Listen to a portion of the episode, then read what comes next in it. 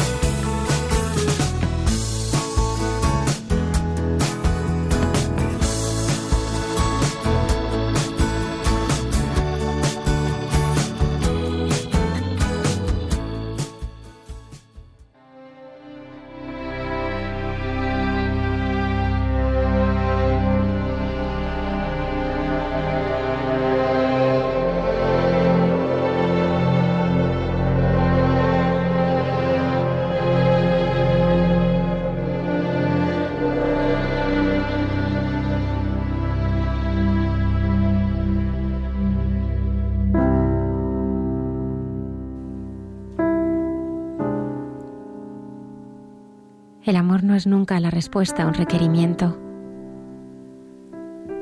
Actúa en la discreción. Prefiere la insinuación al atropello. El secreto al púlpito. Su regla de oro es la delicadeza. Pide permiso para entrar en el hombre sin violentarlo. Su estratagema es el cortejo, nunca la coacción.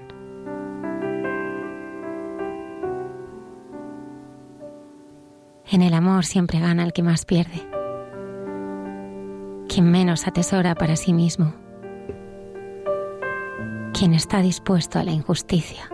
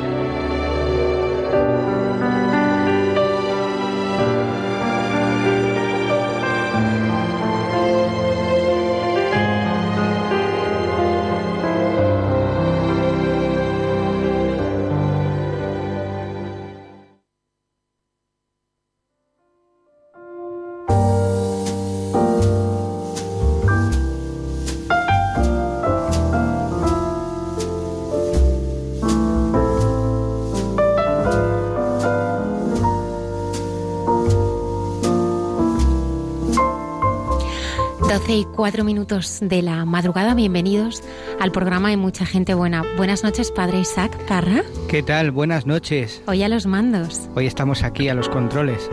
Buenas noches, padre Javier. Buenas noches, Almudena. Hoy tenemos dos invitados que nos van a ayudar a conocer mejor al Señor, porque su camino ha sido de conocer al Señor, de modos distintos, ¿no? Porque Javier López ha ido conociéndolo a lo largo de su vida, ¿no? ha ido teniendo una relación cada vez de mayor intimidad, cada vez de mayor profundidad en la que la Virgen ha jugado un papel preponderante. ¿no?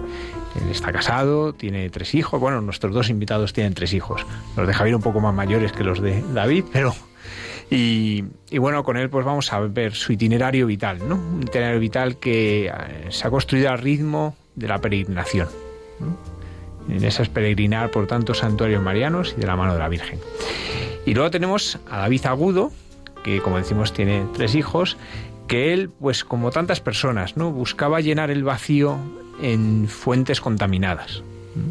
Hasta que un día encontró la fuente viva, que es Cristo, y desde entonces pues su vida se ha transformado, especialmente, bueno, eh, esto sucedió hace tres años, como no va a contar, pero de un modo especial desde hace tres meses su vida ha dado un vuelco de conocer mejor al Señor. Bienvenido, David. Buenas noches.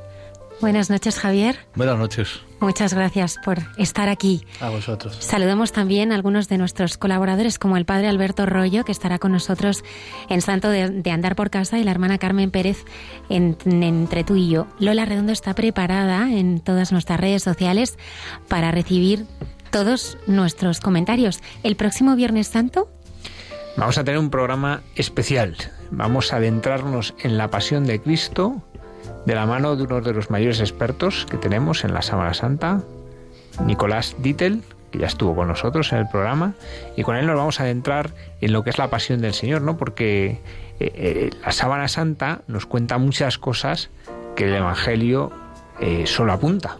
Y por eso queremos tener a Nicolás con nosotros pues para que nos ayude a, conocer mejor y a preparar mejor eh, esos días eh, que nos metemos cada vez más en la pasión y muerte del Señor, ¿no? Y en la noche del Viernes Santo, después de haber adorado la cruz.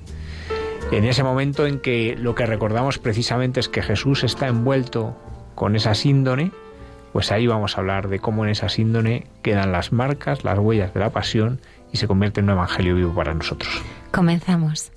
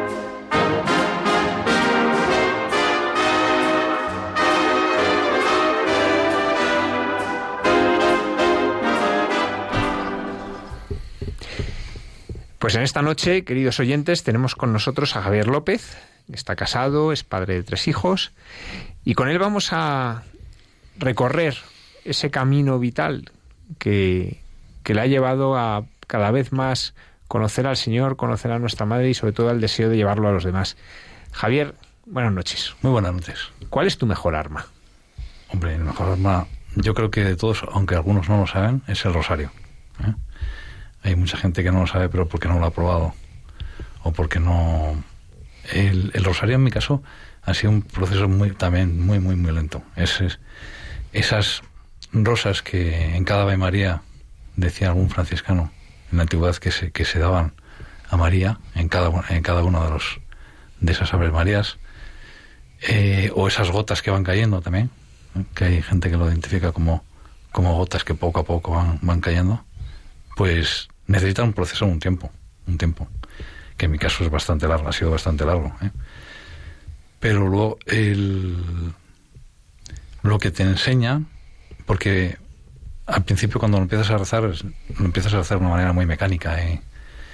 e intentando mm, aprendértelo fundamentalmente. el, primer objetivo es aprendértelo y, y, poderlo rezar con cierta autonomía, con la máxima autonomía posible. Porque yo muy pocas veces llevo rosarios en la mano. Me di cuenta en un momento dado que tenía 10 dedos y, que que había 10 Ave Marías por, por, cada misterio y se puede rezar perfectamente en un autobús, en, esperando al médico, en cualquier sitio. ¿no? Entonces, eh, y no una sola vez, sino todas las veces que quieras. Con lo cual, eh, bueno, pues mm, hay una primera fase, digamos, en la cual estás aprendiendo, pero luego luego de repente te dan muchas ganas de ofrecer cada uno de los misterios para lo, o sea, te metes mucho en cada uno de los misterios y te dan muchas ganas de ofrecer cada misterio por algo parecido a lo que te está diciendo ese misterio, que es lo que, lo que a mí me ha, me ha pasado, ¿no? Te das cuenta, por ejemplo, en los misterios dolorosos que hay, independiente, aparte del primer misterio doloroso, que es el, la oración en el huerto de Gesemaní, luego hay un segundo misterio que se, que se puede dedicar perfectamente la... porque es dolor, pero dolor físico, son latigazos, ¿vale? Y se puede perfectamente dedicar a, a las personas que están sufriendo mucho dolor físico, los enfermos de dolor físico. Pero luego hay un tercer misterio que es dolor, pero mucho más moral, cuando se están burlando él y le están poniendo la corona. Y yo siempre los solía identificar a ese otro tipo de enfermos morales o psicológicos o que es otro tipo de dolencia quizás en algunos momentos mucho más seria y mucho más potente que puede ser la física, ¿no? Entonces cada uno de los misterios te va hablando de a qué, a qué le, puedes ir dedicando. ¿eh? Entonces, esa es una segunda fase y luego la tercera fase, pues ya es, para mí por lo menos cuando ya lo que sientes es eh, eh, respuesta. O sea, estás, estás porque estás sintiendo mm, cuando, sobre todo cuando ya descubres la, la potencia de la misericordia de Dios, lo que estás sintiendo sobre todo es amor, de, pero recibiéndolo, ¿no? mientras lo estás rezando. ¿no? Entonces, empieza uno empieza a rezar mm, pensando que lo tiene que hacer porque lo tiene que hacer y porque casi casi por motivos hasta voy a decir mm, de superstición no si no lo hago a ver qué me va a pasar porque siempre que lo he hecho me están ayudando pero si no lo hago a ver qué, qué me va a pasar pero cuando llevas mucho tiempo rezándolo pues te das cuenta que es una manera de, de decir a Dios o a María que le quieres nada más nada más y todo lo demás viene por añadidura no con lo cual pues eh, se naturaliza muchísimo más. ¿Cómo descubriste esto del rosario? Pues fue eh, hace muchos años, pero lo que pasa es que cuando lo descubrí no lo empecé a rezar. Eh, me acuerdo perfectamente cuando lo descubrí porque mis padres se iban a, a una cena. Estamos hablando de los años 80, pero primeros 80, ¿eh? Sí, sí. Seguramente 82 o por ahí. yo debía tener unos 18 años o por ahí. No me acuerdo muy bien. El caso es que se iban a una cena y yo le había estado dando vueltas a la cabeza y le pregunté a mi madre que sí, que cómo se rezaba el rosario en un momento muy inoportuno porque se estaban preparando para irse. Y mi madre me, me, contó cómo se rezaba, no sé cuál, yo creo que eran los misterios gozosos nada más, porque no le daba tiempo porque se iba. Y le dije, oye, ¿y esto cómo ser, con qué se reza? Y me dio un rosario, que es el rosario que llevo ahora mismo. ¿eh? eh ese rosario perteneció, según me dijo en aquel momento, a mi abuela Emilia, que era una era su suegra, ¿eh? Eh, o sea, la madre de mi, de mi padre. Y luego estuve mirando porque el rosario es, es pone Fátima, o sea que lo compraron, mi suegra lo compró en Fátima, se lo regaló a mi, madre. Pero luego no estoy seguro de lo que voy a contar, pero lo que sí que es es que mis abuelos fueron a visitar a, una de las videntes, a, una a Lucía, cuando me metía visitas, visitas todavía. Ellos vivían en Vigo, era médico en Vigo, y se fueron a, visitarla y yo, yo tengo la idea de que ese rosario lo compraron en aquel viaje. Estuvieron hablando con ella y yo creo, yo tengo la idea de que lo compraron en aquel viaje y para mí es, es el elemento personal más importante que pueda tener. No tiene nada más valor. Me ha acompañado en mi cuello cuando nacieron mis hijos y no puede haber nada que tenga más valor, realmente, ¿no? Y luego además es que como me, gusta tanto el, esta herramienta, pues tengo una colección y tengo como 64 rosarios de todo el mundo y, como hay gente que lo sabe, me, me, siguen trayendo más rosarios cuando viajan, etcétera, ¿no? Y bueno, pues la verdad es que eh, es uno de los pilares de, de mi de mi de mi conversión o de mi de acercamiento a, María sobre todo y después a, a Jesús. Junto al rosario eh, eres adorador. Me gustaría que, que, nos hablaras ¿no? de esa experiencia de, de oración y de encuentro con el Señor a través de la adoración, en tu caso adoración nocturna. ¿no? Sí, ese es el segundo pilar y además en orden, ¿eh? porque como estaba contando, mm, yo aprendí en ese momento a rezar el rosario, pero luego lo dejé durante muchos años. ¿eh? pero muchos. Lo, mantuve, pero lo, guardé en un sitio muy, muy, muy especial, pero ahí estuvo durante muchos años. Em, pero después, eh, yo ya me casé. Bueno, fui de viaje, de viaje cuando nos fuimos a, Fátima. Este, siempre hemos tenido mucha relación a la Virgen de Fátima, pero cuando a nosotros nos llegaron los dos primeros hijos muy, muy juntos. O sea, con una separación de 11 meses nada más. el mayor y el, y segundo, ¿no? Y claro, yo tengo que agradecer a mis hijos, aunque no lo saben, el tema de la adoración. Lo tengo que agradecer porque, claro, si no me hubieran venido tan juntos, pues no hubiera estado tan agobiado. Yo de repente un día pasé por una iglesia y, y vi que alguien rezaba entre las 12 y las 3 de la mañana. Dije, pues ese es el momento en el que yo puedo rezar, porque los restos de momentos no puedo rezar nunca. Es imposible. Ese- en ese momento sé que están durmiendo, porque ya eran tenían dos, tres años, ¿no? o un poquitín menos. Entonces empecé a ir. eh, en aquel momento estaba yo en paro y yo empecé a ir el día 3 de diciembre de 1994 y me acuerdo que era 3 de diciembre porque era el día de mi santo. Y me- nada más entrar todos me felicitaron, todo el grupo me felicitó, ¿no? sin conocerme nada. ¿no? Eh, a mí me impresionó muchísimo el rito. Me, me impresionó, me impresionó el rito. Es que eh, había partes que hacían en latín eh, y, la profundidad de los salmos, que yo no conocía los salmos. Claro, tres horas rezando, a mí me parecía que a primera vista, cuando, cuando vi el programa, me parecía que a la media hora me iba a aburrir. Y no, no, me, me, me sobró, me, me faltó tiempo, vamos. Y es una... Hay que tener muy en cuenta quién está delante, ¿no? Yo tengo un grupo de adoración de niños, porque creo que es una obra que hay que hacer y estoy intentando después montar otro de jóvenes, ¿no? Hay que seguir haciendo en todos los sitios. Es absolutamente necesaria para el mundo la adoración.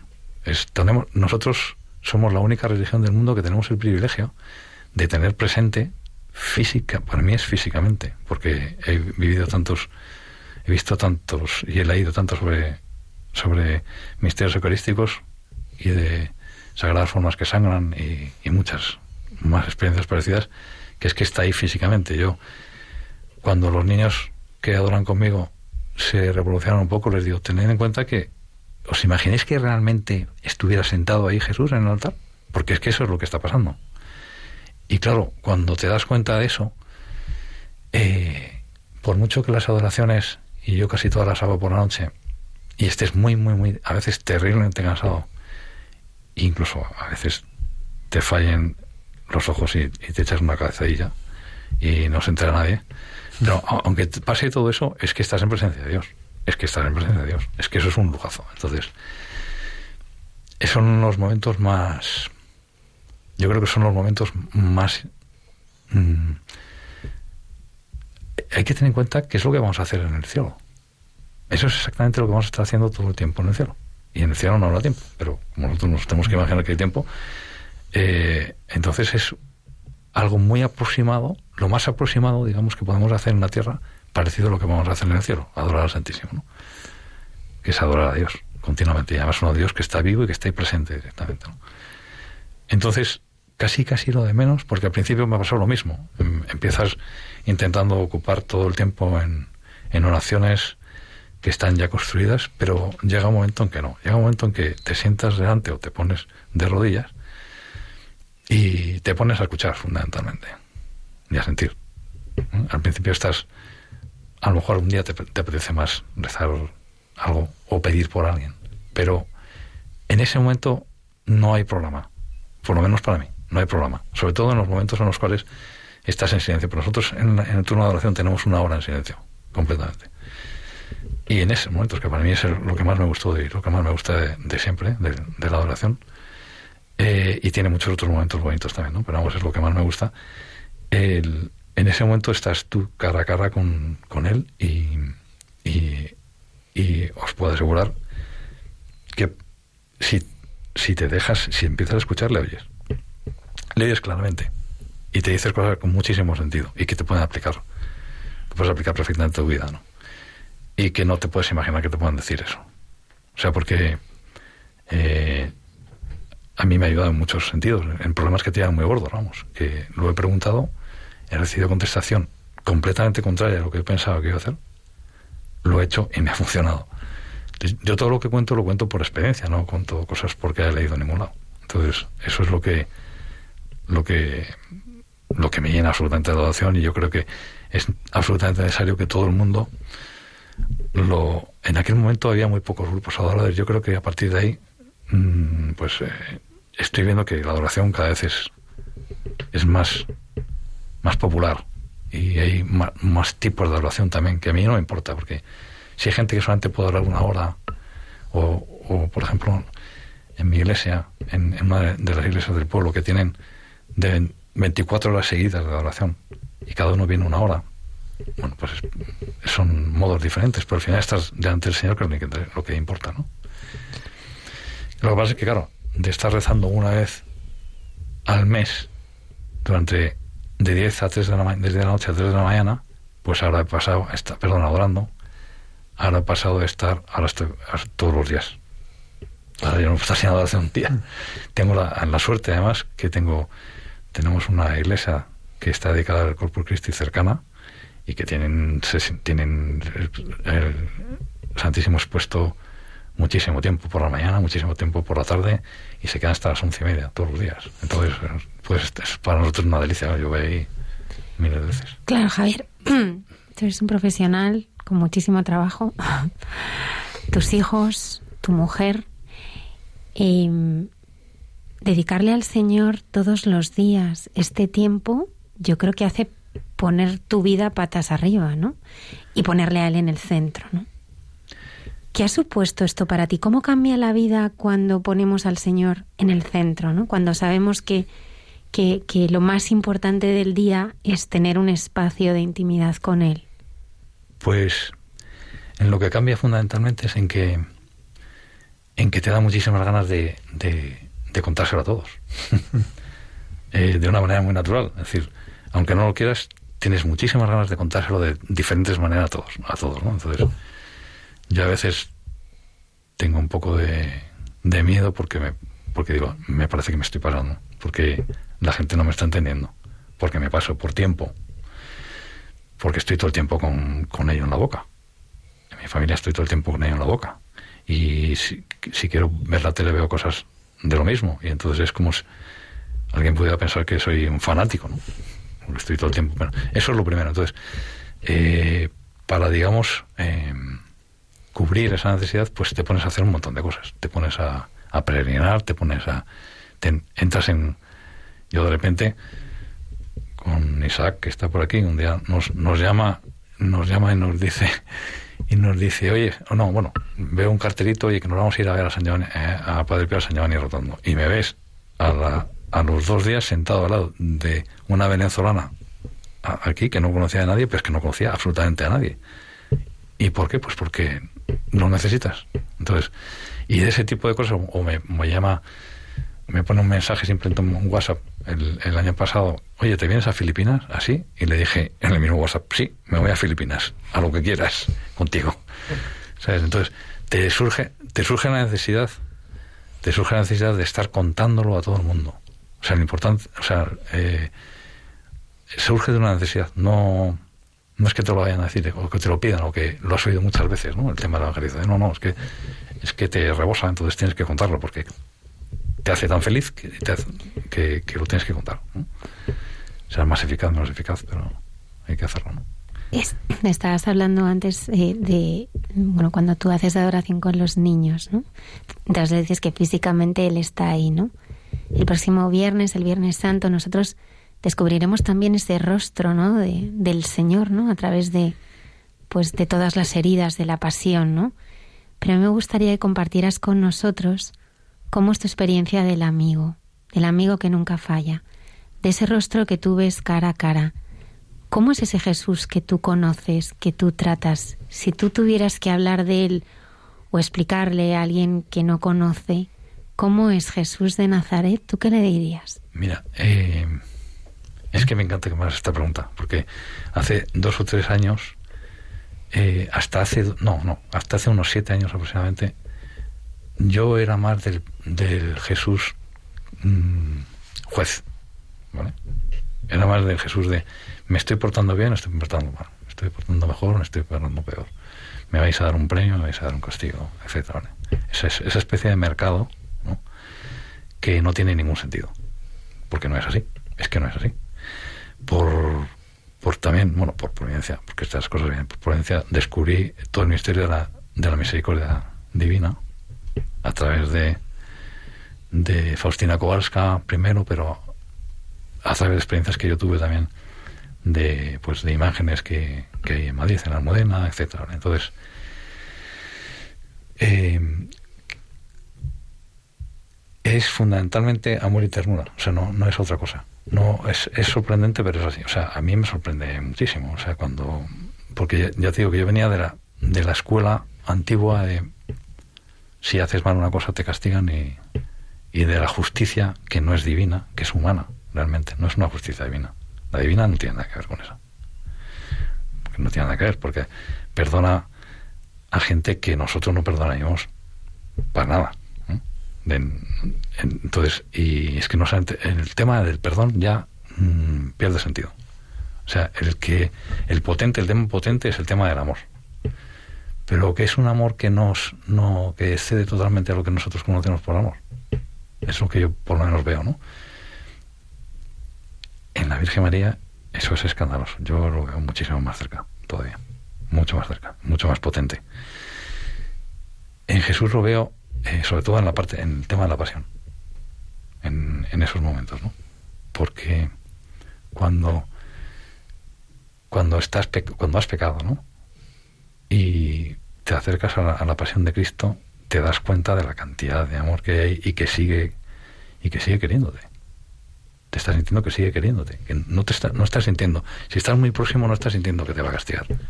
Lo que sí es, es lo que te sien- sientes es que te, te está queriendo, que lo que te apetece realmente pues es eh, abrazar la cruz, ¿eh? en cualquiera de los sentidos, ¿no?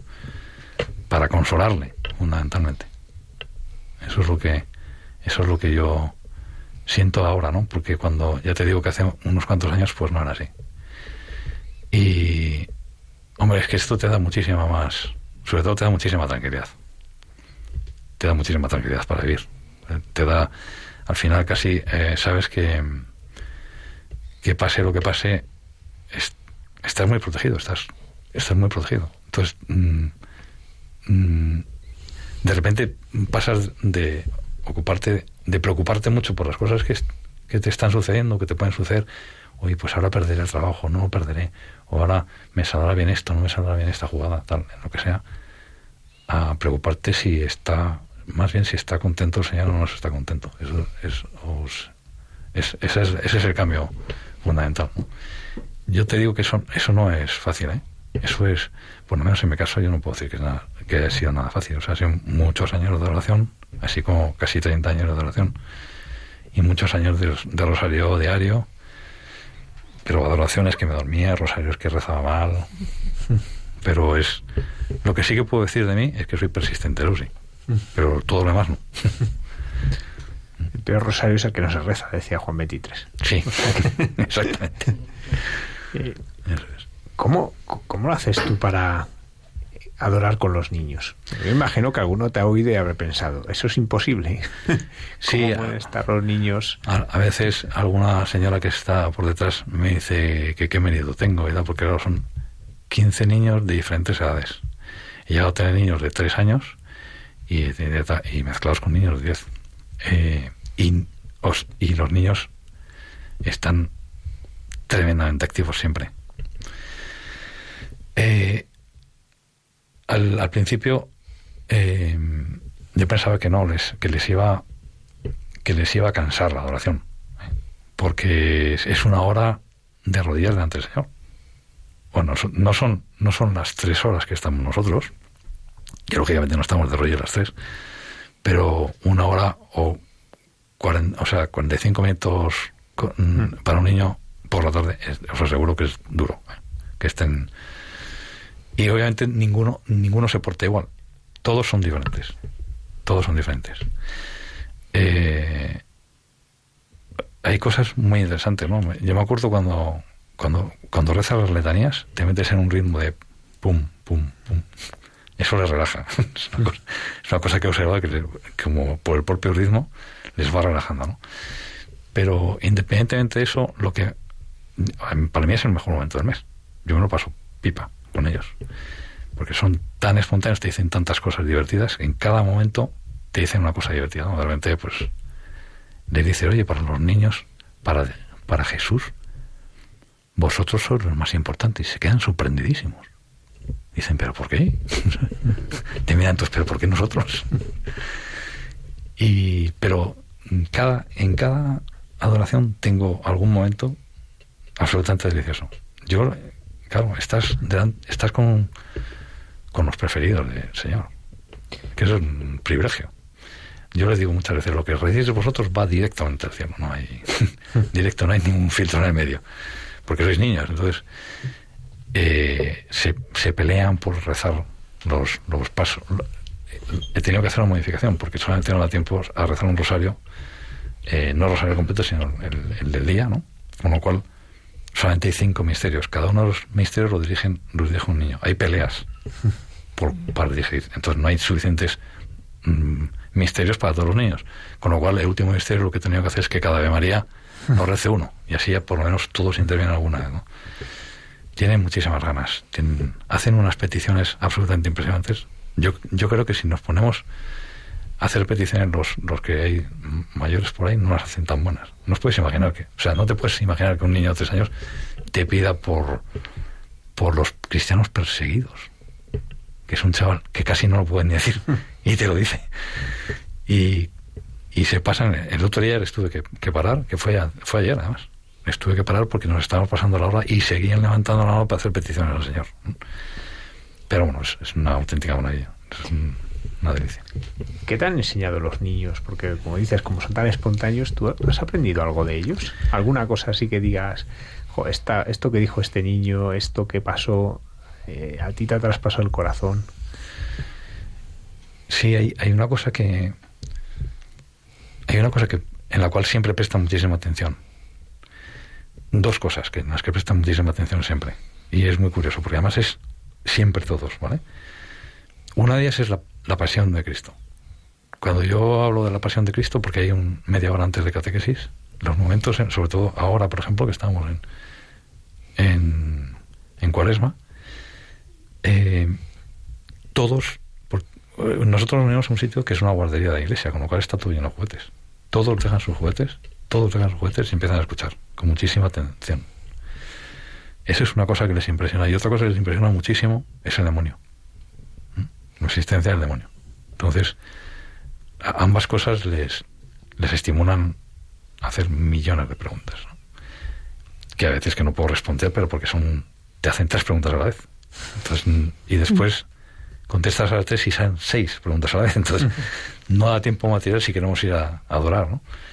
Pero es una cosa que a mí me, siempre me ha impresionado mucho, como porque nosotros no hacemos caso a ninguna. Cuando somos mayores, no hacemos caso ni al demonio, porque pues, la mayoría de la gente ni siquiera existe. Y ni tampoco hacemos caso mucho. El caso que tendríamos que hacer a, la pasión de Cristo. Solamente lo hacemos en Semana Santa, prácticamente. Y la pasión de Cristo es un. es una enseñanza y tiene un valor mm, impresionante para todo el tema de entender el sufrimiento humano y del valor que tiene el sufrimiento eh, gigantesco. Y casi, como es desagradable, se suele quitar. Pues no, los niños no. Los niños abren los ojos como platos y preguntan con eh, preguntas interesantísimas con muchísimo interés. Javier, si un día no vas a rezar, parece como que te falta algo, ¿no? O sea, porque todos los días vas a la adoración, es como que... Sí, sí. Eh, eh, y acumular. Las dos cosas. Sí, sí. Efectivamente, como te estás contando, estamos muy, muy, muy liados, muy liados en nuestras vidas y hay veces que es complicado. Yo, de hecho, efectivamente cambio los horarios para poder ir, ¿vale? Cosas de ocio para poder ir, ¿no? O sea, yo qué sé, si voy al gimnasio, pues voy mucho más tarde, pero porque tengo que ir primero a la adoración, tengo que ir primero a a la, a la misa, ¿no? A la misa diaria. Eh, las, que es totalmente necesario. Eh, mira, cuando estábamos en Filipinas, es donde más lo experimenté. En Filipinas, las monjitas que, con las que estábamos son adoradoras también. Son adoradoras. Sí, casualmente. Santísimo Sacramento. Sí, sí. A mí muchísima, Santísimo Sacramento. muchísima ilusión saber que íbamos con monjas que eran adoradoras. Muchísima ilusión. Claro, podéis imaginar, yo adorador. Desde hace 27 años me, me encantó. Ellas todas las mañanas están en adoración. Y para ellas y para nosotros cuando estudiamos con ellas es recargar las baterías. Es decir, esto significa que tú no puedes ir a, os puedo asegurar que tú no puedes ir a Baseco, al barrio de Baseco, si no has adorado antes, por lo menos yo. No sé si, no sé quién en, en aquella semana un, un día lo, lo, planteó, oye, ¿por qué no vamos por la mañana? No, no, o sea, es que no. Mm, o sea, por la mañana temprano, quiero decir. No, no, no. O sea, es que necesitas eh, cargarte de, pues del amor de Dios, ¿no? Para poder ir ahí a darlo. Eh, y es una auténtica necesidad. Necesidad como el comer, vamos. Es así. Entonces, lo mismo pasa aquí. Lo que pasa es que aquí lo ves menos. Aquí hay muchas más cosas y lo ves un poco más eh, nebuloso, ¿no? Pero es exactamente igual necesario. Es totalmente necesario. Si no, no se puede. Estamos vencidos. Sí. Sin él estamos absolutamente vencidos. Sí, es cuestión de muy poco tiempo. Javier, en, en tu vida también te han inspirado los santos. Me gustaría que nos hablaras, eh, aquí en este programa también tenemos una sección que se llama Santos de Andar por Casa y nos está ayudando a todos muchísimo, ¿no? Como eh, dice el Papa Francisco, esos santos de la puerta de al lado, ¿no? Mm, ¿Qué santos te, han- te ayudan en la, tu vida? la ventaja tremenda de los santos es que son como nosotros, que son personas. Porque Jesús y la Virgen son personas, pero Jesús es Dios, ¿no? Y la Virgen no es diosa, pero, pero es muy, muy- demasiado especial. Pero ellos son... eh, nos podemos cruzar con ellos. Casi te puedes cruzar con ellos por la calle. Nos podríamos haber cruzado si hubiéramos vivido en sus, en sus tiempos, ¿no? Esa es la ventaja tremenda. Entonces, es, es más sencillo acercarte todavía. Y yo creo que te comprenden todavía más incluso. Entonces, eh, mm, yo por tradición, por tradición en, la- en casa eh, hemos sido muy devotos de San Antonio, ¿no? Además, aparte que, de que te gusten más o menos unos santos, luego tienes experiencias directas con ellos, permanentemente, ¿no? Os puedo contar miles. Bueno, O sea, algunas nos tienes que contar, alguna de ellas. miles. Por ejemplo, eh, yo estuve rezando, mi mujer, mi mujer trabajaba en, en, en Bankia, que en aquel momento era Caja Madrid, pero la tocó trabajar en Toledo. Y se iba incluso embarazada a las 6 de la mañana con un autobús dando botes a Toledo todas las mañanas. Y volvía. Y era una situación, y además trabajaban también los sábados, en aquel momento, por la mañana. Entonces, eh, era una situación tremendamente agresiva para, para, para ella, ¿no? Y, pero tenía que seguir haciendo. Y entonces yo estuve rezando, iba caminando durante mucho tiempo, o sea, caminando largos trayectos, un poco en penitencia, ¿no? A, a San Antonio, el que está, el que está en, en Cuatro Caminos. Sí, Iglesia Santo de Cuatro Caminos. Sí. Eh, y le pedía y le pedía que a ver cuándo cuando le cuando le podían traer a Madrid. Lo cual, dicho así, era absolutamente como imposible. O sea, si habías decidido que ibas a trabajar ahí, era para toda la vida. Era prácticamente imposible. Y fue la primera que vino. Fue la primera que vino, sí. Después vino otra persona más, que yo recuerde, pero fue la primera que lo consiguió de la noche a la mañana. Desde entonces yo he pensado que a mi mujer, que mi mujer tiene enchufe con San Antonio y toda cosa que, que quiera para mi mujer se lo pido directamente a San Antonio y se lo concede, porque hay muchas otras cosas más, ¿eh? casi todas relacionadas con el trabajo. ¿eh? De hecho ahora estamos, eh, mi hijo pequeño y yo, hacemos una, lo de los 13, la novela de los 13 martes de San Antonio, pero para que me coincida antes del 13 de, del 13 de junio, lo que hacemos es empezarla justamente en San José. Y así lo hacemos, ¿no? Y todos los años que lo hemos hecho, que ya son muchos, yo, seguramente son 10, lo ofrecemos siempre por algo, del trabajo de mujer. Y no falla, no falla nunca. Nunca, o sea, 100%. Nunca, ¿no? Y de esas muchas, ¿no? Y luego, bueno, luego hay santos poderosísimos como el Padre Pío, que tiene muchísimos trucos. Sí, tiene muchos trucos. El Padre Pío, eh, bueno, es, es, un, es un crack, absolutamente. Yo cuando... Eh, las sensaciones que he tenido con él no las he tenido con ningún, con ningún santo. De proximidad y de... Que casi, si te das cuenta, le estás sintiendo tan, tan cerca, vivo, que, es impresionante, ¿no? Pero vamos, cosas que me han sucedido con él, pues la, la más la más la que más me hizo volcarme hacia el santo fue cuando estuve en la primera conferencia que oí de él, todavía no conocía a Isaac, en mi parroquia, eh, que me ofrecieron un mitón para, para envenenarle Y yo no sabía prácticamente nada del Padre Pío, ni de lo que era un metión, ni nada. Le- Como era una reliquia, fui a venerarla. Y cuando le, le di un beso, noté un olor como a maderas, como a, como a sándalo, como a maderas orientales. ¿no? Digo, anda, este guante lo yo tener en un cajón de, de alguna madera oriental y tal. Entonces, durante la conferencia que le dio un- uno de los franciscanos que más sabía en España, que ya se murió, eh, creo que se llama, eh, sobre el Padre Pío, que había estado viviendo más ahí en, en, en San Giovanni Rotondo, como franciscano además. No la dio, él sabía muchísimas cosas. Y yo le pregunté por los por una cosa que había ido de los santos, el tema de los olores, ¿no? Y yo sabía que, que también hablan del mismo tema para el Padre Pío, y me dijo que había cuatro olores, ¿no? Y lo que significaba cada uno de los olores. Entonces, dijo que el olor a rosas, de los pocos que tenían cuatro olores, habitualmente son uno o dos olores cada santo, por santo, no, no cuatro. Pues a, Padre Pío le habían identificado cuatro olores diferentes, ¿no? Azucenas, rosas, nardos y otro que era incienso. Incienso, que se parece muchísimo al olor que yo olí, ¿vale? Entonces, eh, eh, rosas era amor, eh, los otros dos ya no me acuerdo, pero incienso sabía que era oración. Y entonces a mí me está, eh, yo sentí rapidísimamente que me estaba pidiendo el Padre Pío que rezara, que rezara más y empezó a rezar más a partir de ese momento, ¿vale?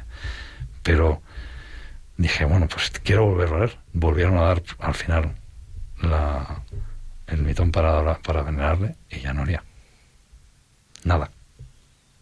Nada. Y es imposible que, yo creo que es imposible que, que se haya ventilado tanto que del olor tan fuerte que tenía, de repente haya desaparecido, ¿no? Entonces eso me, me chocó muchísimo y me hizo, le pedí el libro, eh, compré un libro del Padre Pío y bueno, me metí mucho más en, su, en su espiritualidad, que es una espiritualidad, es el, el- yo creo que es el mejor santo que define y que explica el sufrimiento. Es un maestro del sufrimiento. Del significado del sufrimiento para, para el cristiano. Es un auténtico maestro. Y todas las personas que estén escuchando y que tengan sufrimiento, yo, por lo que sea, sufrimiento moral o sufrimiento físico, yo les recomiendo que, lean al Padre Pío o que profundicen por, por textos directos o, o por cualquier otro tipo de catequesis que se haya hecho sobre, el- sobre el tema del sufrimiento, porque es un auténtico experto. Es el que da con ello en la, de la manera más completa posible que yo he visto en cualquier otro santo. ¿no?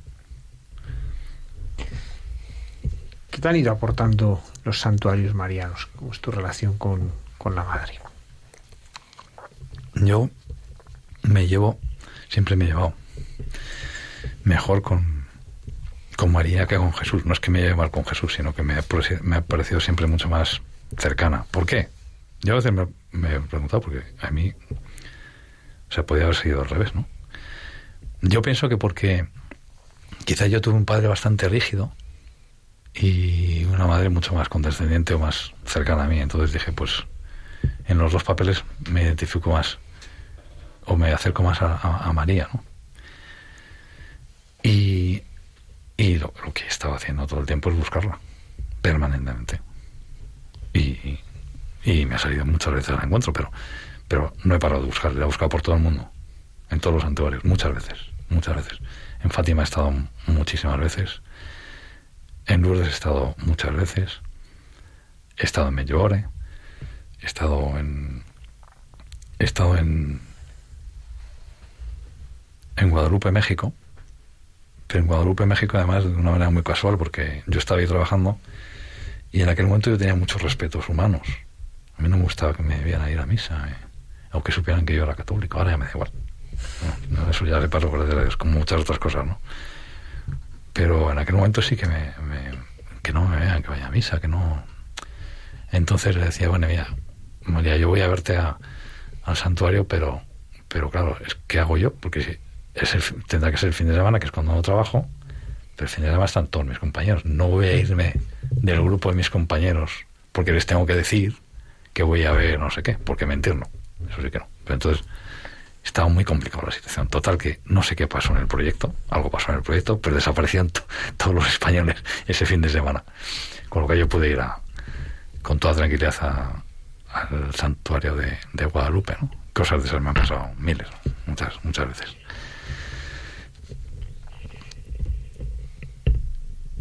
Es una procuradora. O sea, María lo que es es, es una procuradora de, de, todo tipo de cosas. Pero de todo tipo. Eh, y no te, no te das cuenta, pero te vas acercando a su hijo. No te das cuenta, ¿eh? A mí antes me preocupaba y decía, cuando aconsejes a la gente que, que se haga Mariana, pensaba yo, ¿eh? equivocadamente, ten cuidado porque a ver si se, va a olvidar, se van a olvidar de Jesús. En absoluto. No hay ningún cuidado. Cuando te, cuando te has dado cuenta, de repente te das cuenta que estás al lado de la cruz y que estás sufriendo muchísimo por cómo está sufriendo el Señor, porque le estás viendo ahí, ¿no? Y estás al lado. Y te ha llevado ella. Te ha llevado ella, sin duda, vamos. Entonces, eh, esa absoluta confianza es eh, absoluto amor, te, te da muchísimas, muchísimos consejos prácticos. Mucho más, es muy práctica, es muy mujer. Te da muchos consejos prácticos para la vida. A mí me ha dado consejos para actuar con mis hijos en situaciones muy graves, que eran contrarios a lo que me imaginaba. Me ha dado consejos para actuar con mi mujer o en muchas situaciones. Yo cuando rezo a María para que, o sea, cuando pregunta a María ir, tiene que ser en una situación muy, o sea, tiene que ser en mucho silencio, habitualmente por la noche y, y abriendo mucho las orejas porque es muy difícil. ¿eh? La verdad es que es muy complicado si no. y tampoco es que pueda decir, oye, mira, es que estoy es que es, es, un diálogo tú a tú directo, ¿no? Ni mucho menos. O sea, tienes que conseguir que tienes que conseguir una permeabilidad en, en tu alma que no es nada fácil. Tienes que estar muy condicionado por el problema, pero sí que recibes. Yo recibo, o sea, yo clarísimamente por parte de María, oye, mira, haz esto, haz esto otro, haz esto de allá, o lo que sea. Y me suele funcionar, siempre, vamos. Otra cosa es que lo puedo conseguir, que a veces es muy complicado pero me suele funcionar. Tú también has peregrinado a Tierra Santa y el San... no. ¿No has llegado a peregrinar? El año que viene sí. Es ¿Cómo que... es tu vínculo con el Santo Sepulcro entonces? El Santo Sepulcro viene por, por Radio María, que es una maravilla. y yo oigo muchos programas de Radio María. Entonces, eh, por pura casualidad, lo de siempre lo de casualidad, que es providencia, pues estuve escuchando un, un, un programa en el que hablaban del Santo Sepulcro. Se trajeron a dos personas que ahora las conozco, bueno, uno de ellos es Claudio, eh, que estuvieron hablando, y además es que se, se acordaba perfectamente del programa. Y dije, yo te estuve escuchando en aquel programa, ah, pues estaba yo en ese programa, me acuerdo perfectamente. Y me, impactó mucho porque, a ver, es muy difícil eh, practicar la generosidad, es muy difícil, por lo menos para mí. No se sabe hacer bien, yo no lo sé hacer bien. Tú te encuentras un pobre y ¿qué haces? ¿Le das algo o no le das algo? Y si se lo das, es lo estás haciendo de manera desorganizada. Entonces, ¿y estás dándole suficiente o no? Entonces, para mí eso es una cosa complejísima, muy compleja. Quieres hacerlo, pero nunca sabes si, si lo haces bien. Y a mí mi padre me enseñó una cosa, hace, hace muchos años yo le di, iba, iba en el metro y le di todo, todo el dinero que tenía a un pobre, y iba con mi padre. Y no me quedaba dinero para volver, tuve que volver andando. Y luego mi padre cuando llegué a mi casa me, me dijo, vamos a ver, si tú quieres hacer caridad, hazla de manera organizada no des a cualquier medio que te encuentres. Hay instituciones en la iglesia que te van a ayudar a hacerlo de una manera muy organizada. Digo, ya, pero si a mí alguien me está pidiendo y sé que lo necesita, es complicado, ¿no? Y siempre me ha parecido muy difícil todo el tema de la caridad en la iglesia. Pues eh, me pareció que, que el Santo Sepulcro es una organización que hace caridad con una de las partes de la cristiandad más dolidas o más cercanas al, al cristiano mártir, que son todos los cristianos de frontera, los que están ahí sufriendo como tendríamos que estar sufriendo nosotros, pero que no, no lo hacemos. ¿no? Y diciendo que siguen siendo cristianos aunque les estén matando. ¿no? Entonces, y a eso es muy poca gente les ayuda. Y son auténticos héroes. Entonces yo creo que me pareció una manera espectacular de, de orientar todos los esfuerzos que yo puedo tener a nivel caritativo. Y por eso me metí. Luego, aparte de eso, claro, tiene una vistosidad impresionante, ¿no? Pues tiene, es muy, muy vistoso de cualquiera de los ritos que tengan, y, pero, pero sobre todo es porque te ayudan a hacer ese, ese tipo de temas. ¿no? Eh, he seguido más bien la orientación que me dio mi padre, aunque algunas veces pues también doy de manera espontánea los regalos que me encuentro. Pues aprovechamos para recordar que el, próximo viernes, el Viernes Santo, en las iglesias se realiza la colecta precisamente para ayudar a los santos lugares. Nosotros vamos a tener programa después y no podemos decir, pero hoy sí tenemos que recordar pues que, todo lo que se saca en esas colectas del Viernes, Santo, en las parroquias pues se destina a la custodia de los santos lugares, pues al sostenimiento pues de, de todos aquellos lugares, pero no solamente lo que es el lugar físico, ¿no? sobre todo a esos cristianos que están ahí, como dice ahora Javier, en situaciones muy complicadas, eh, situaciones de martirio en el sentido de verdadero testimonio, porque lo más fácil sería irse y ellos siguen ahí, siguen, luchando y, bueno, pues es nuestra manera de ayudarlos. Entonces en esa colecta que muchas veces es eso, cuando vamos a adorar la cruz, al salir de adorar la cruz suele estar alguien con el cestillo, pues es el momento pues de poder ayudar a, a nuestros hermanos de Tierra Santa. Pues Javier, muchísimas gracias a vosotros. Por, participar. Y nos encanta cuando viene un fiel oyente de Radio María a también aportar. Muchas gracias. A vosotros, encantado.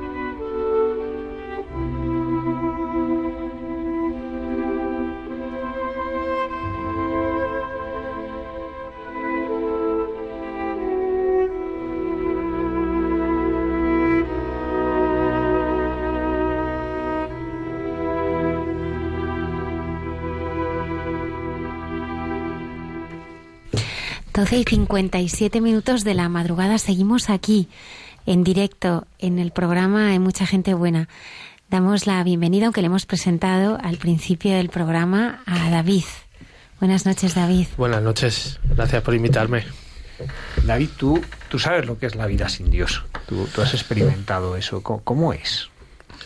Bueno, pues eh, eh, la vida sin Dios es una vida vacía, o sea, yo totalmente vacía, ¿no? Eh, puedes llegar a puedes llegar a, pensar, ¿no? A sentir cosas, pero son todo vanidades, ¿no? Son todo todo obsoleto, ¿no? Entonces es algo que no te lleva, piensas continuamente en que quieres más, ¿no? Cosas materiales, cosas en que te crees que son sentimientos, cosas que y al final al final no, no tienes nada, no tienes nada. Yo gracias al Señor tengo tres hijos maravillosos, tengo otro angelito a mi lado que, que es mi mujer tengo unos padres maravillosos. Yo desde pequeño he tenido una infancia maravillosa. Yo no he tenido problemas nunca.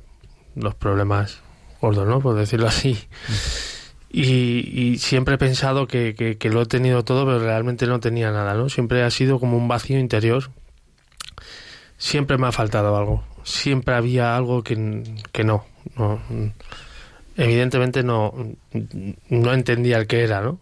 no llegaba a comprender qué era, ¿no?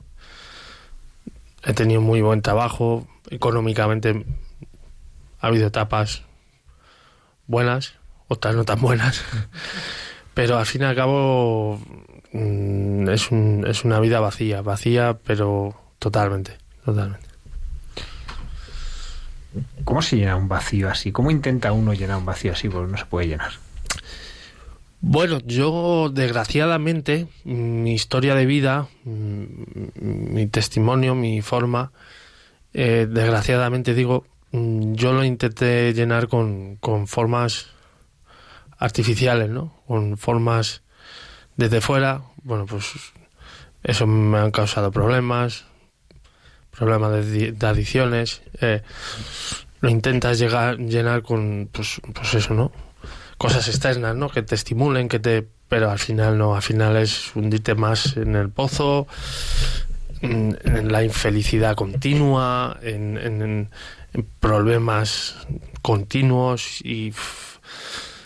al final no, no es que no, no, sé cómo explicarlo. Es al que final son cosas que te van esclavizando más, mucho, ¿no? mucho, o sea, mucho. al final, eh, pues tratas de llenar ese vacío de tu corazón, eso es. pues con bueno, pues con cosas que, que no te sacian, al contrario, te, te hacen todavía como, como más esclavo, ¿no? Sí, más, más. A mí me hicieron cada vez aislarme más en mí mismo, eh, aislarme en, todos los sentidos, o sea, aislarme de, de, llegar hasta estar solo, ¿no? Querer estar solo, no, no querer estar ni con amigos, ni con familia, ni con mis hijos, ni simplemente al estar solo y evidentemente te vas metiendo cada vez más en un pozo, en un pozo más oscuro, más, más, más profundo, más profundo y cada vez va costando más, va costando más salir de ahí. Pero bueno, yo, gracias al Señor, gracias a Dios, yo lo encontré y a partir de ahí, bueno, mi vida, mi vida ha sido otra, mi vida ha sido otra.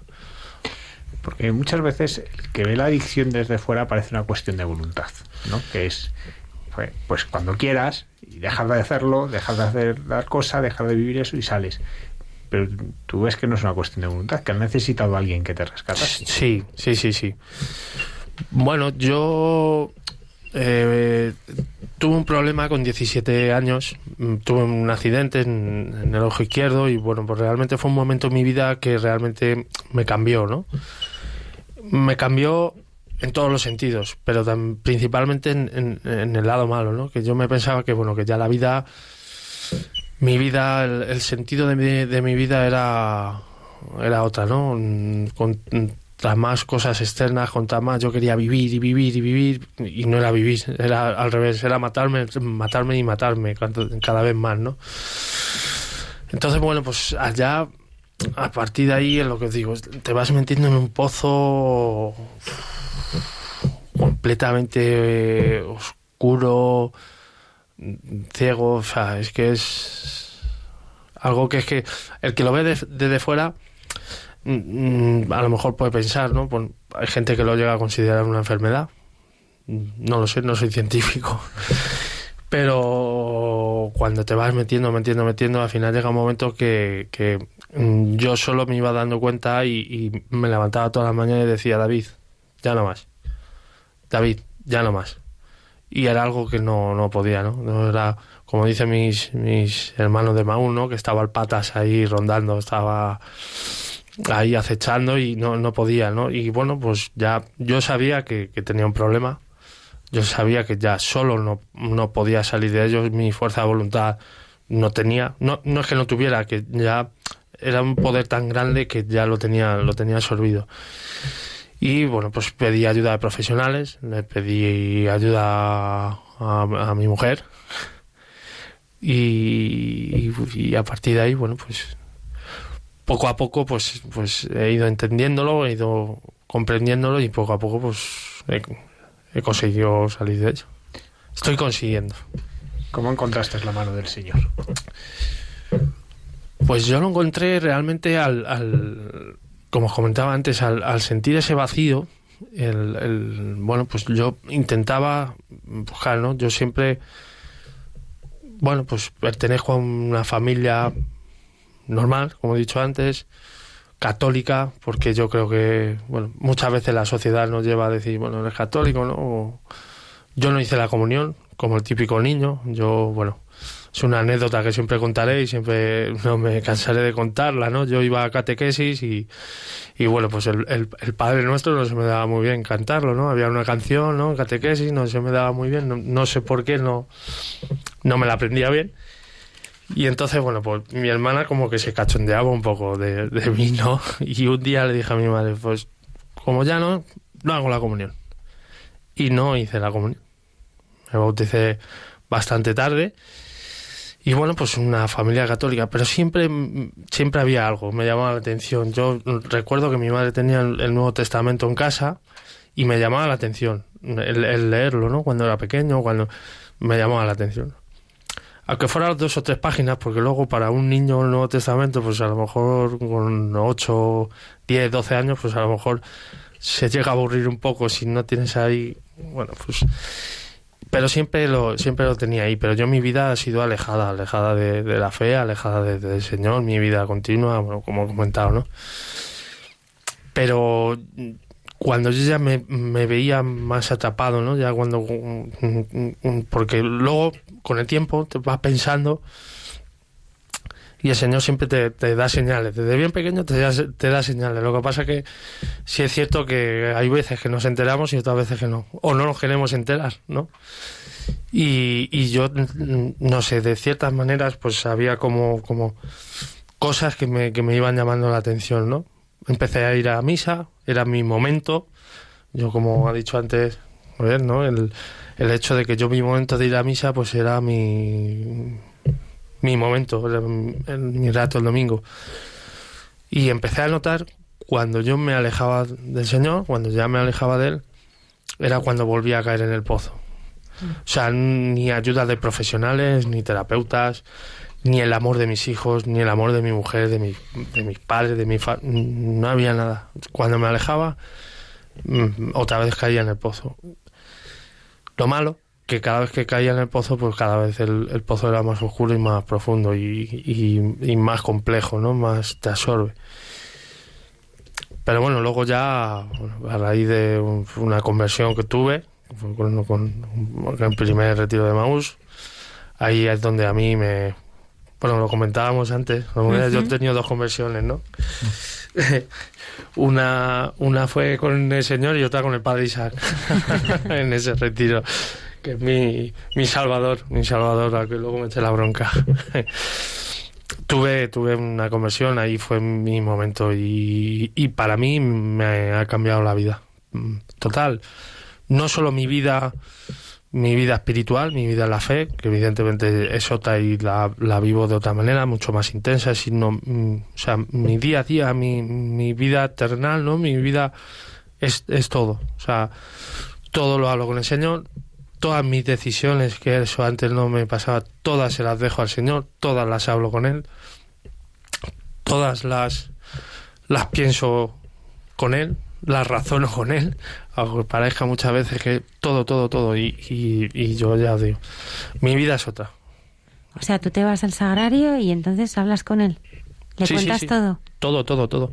En el sagrario y no sagrario. O sea, a lo ¿Cómo vas mejor voy, voy en el coche y voy hablando con él. Estoy en el trabajo, estoy en la oficina y muchas veces me pongo la radio y escucho mucho Radio María y, a lo mejor tengo un momento e incluso me quito el cajo de la oreja y me pongo a hablar con él, ¿no? Porque situaciones que se puedan dar en mi trabajo, eh, con mis hijos, con mi mujer, no sé, ¿no? En el, en el día a día que todos tenemos, pues todas esas decisiones yo, se las dejo.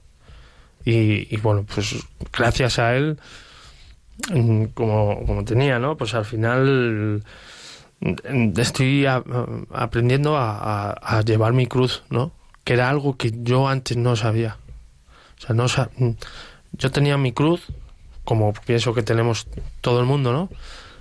Cada uno su cruz. O sea, yo mi cruz ha sido pues, problemas de adicciones o problemas de otros, pero no significa que otra persona que no haya consumido, que no haya tenido adicciones, no, no lleve una cruz interior que a lo mejor le esté incluso haciendo más daño de lo que a mí mm, me hacía, ¿no?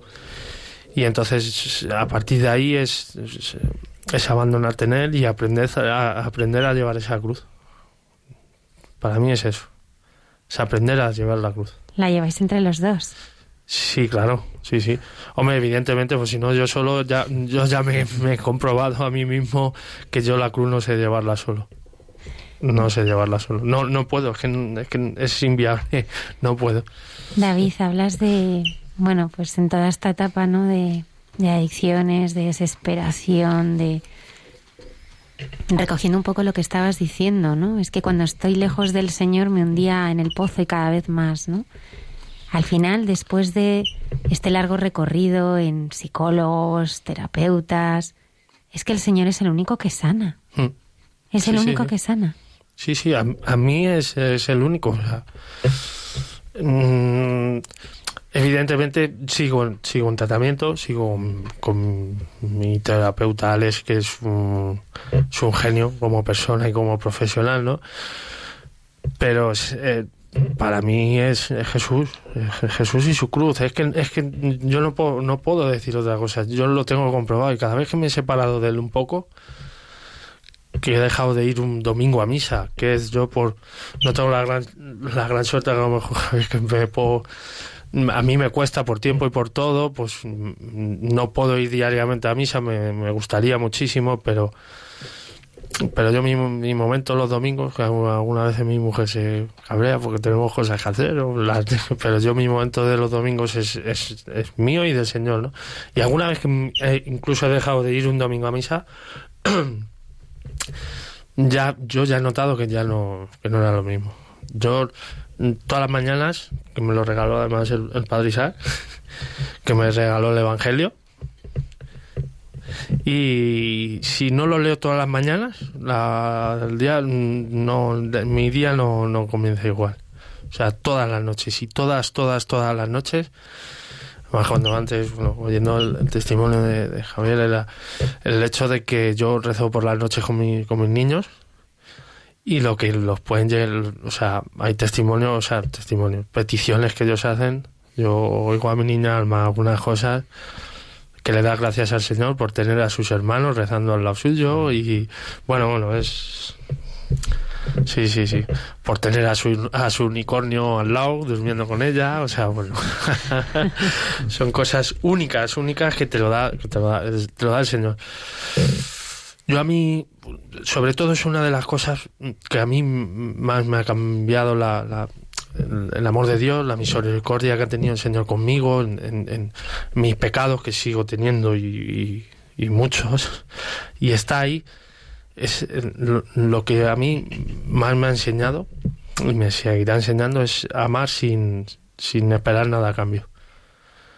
Eso es algo que, o sea, es amor. Dar amor. Dar un abrazo sin esperar a que nadie te. Antes yo era una persona más fría, más calculadora. Siempre habí- tenía un interés si me acercaba a alguien era porque pensaba que algún interés podía tener. Material, eh, en fin, de cualquier índole, ¿no? Cualquier interés o, algo que pudiera sacarle, ¿no? De algún modo. Y ahora no. Ahora es. Bueno, pero que me conozcáis mucho, muchas más veces, más días. Es, es, es amor. Es amor y sin esperar nada a cambio. De nadie. Dar sin recibir. O sea, es que me da igual, es que no lo pido, no lo quiero, no. O sea, el que me lo quiera dar, se lo agradezco, evidentemente. Pero es eh, dar amor sin esperar nada a cambio. Fíjate, el otro día en una conversación con un sacerdote me decía que, que sentía que estaba cada día más cerca del Señor porque había cambiado su forma de querer. Porque cada día esperaba más, ¿no? Sin recibir. Es verdad que ahora vivimos en la sociedad de uso, ¿no? Mm. Solamente queremos si recibimos, usamos, abandonamos. Si no, no, no, no nos interesa para nada. Y el amor del Señor es, es un amor que, que se entrega, ¿no? Que se da. Mm. ¿Cómo ha cambiado tu forma de querer a tu familia? Porque tú decías que llegó un momento que lo que querías era estar solo. Bueno, tu mujer debe ser excepcional, la tenemos que entrevistar porque, Sí. vamos, ha demostrado ahí, vamos, Sí, que bueno, las yo- alegrías en, las, en la salud y en la enfermedad, Sí, sí, total. Además, además, bueno, mm, antes hablando con ella, bueno, que le pedí oraciones también por mí, que me echara también, que pidiera un poquito por mí también, y me ha dicho, bueno, no, y, y, bueno, pues la decía que la quería mucho, y, y justo esa frase, ¿no? Pues el día que nos pusimos delante del altar, te lo prometí, la salud y la enfermedad y, todo, ¿no? Yo para mí siempre digo lo mismo, ¿no? Salvando muchísimo, muchísimo, muchísimo las, las distancias, ¿no? Yo para mí mi mujer es como, como mi María Magdalena, ¿no? Ha estado conmigo ahí debajo, mi compañera, ha estado con- todos... Va a ser complicado, ¿eh? Al la cruz. Al pie de la cruz, con- conmigo ha estado siempre, siempre, siempre. Ha estado conmigo. Claro que sí. ¿Y cómo has aprendido a quererla ahora con, con, la- con lo que está haciendo el Señor en ti?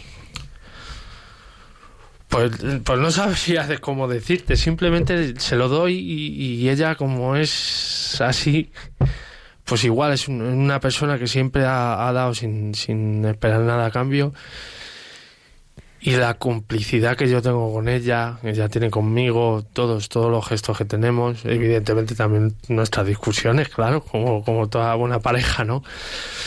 Pero esa complicidad, esa amistad, ese compañerismo, ese, pues la verdad que es, yo a, a mí el Señor me está eh, en- enseñando lo que es realmente, lo que estoy considerando realmente como, como un, un matrimonio. O sea, lo que es un matrimonio en la fe.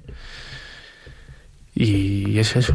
O sea, los dos basados en el Señor, porque ella también, y, y entonces, bueno, pues ahí está yo creo la clave. Ahí está la clave de los dos.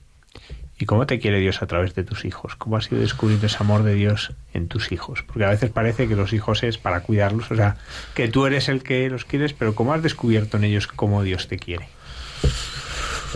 Uf, es una, una, una pregunta muy buena y muy, muy profunda. ¿Cómo he descubierto yo en el Señor? Pues, pues prácticamente, prácticamente igual. Dejándome, ahí sí que, sí que sí, es a lo mejor un poco, dejándome querer por ellos.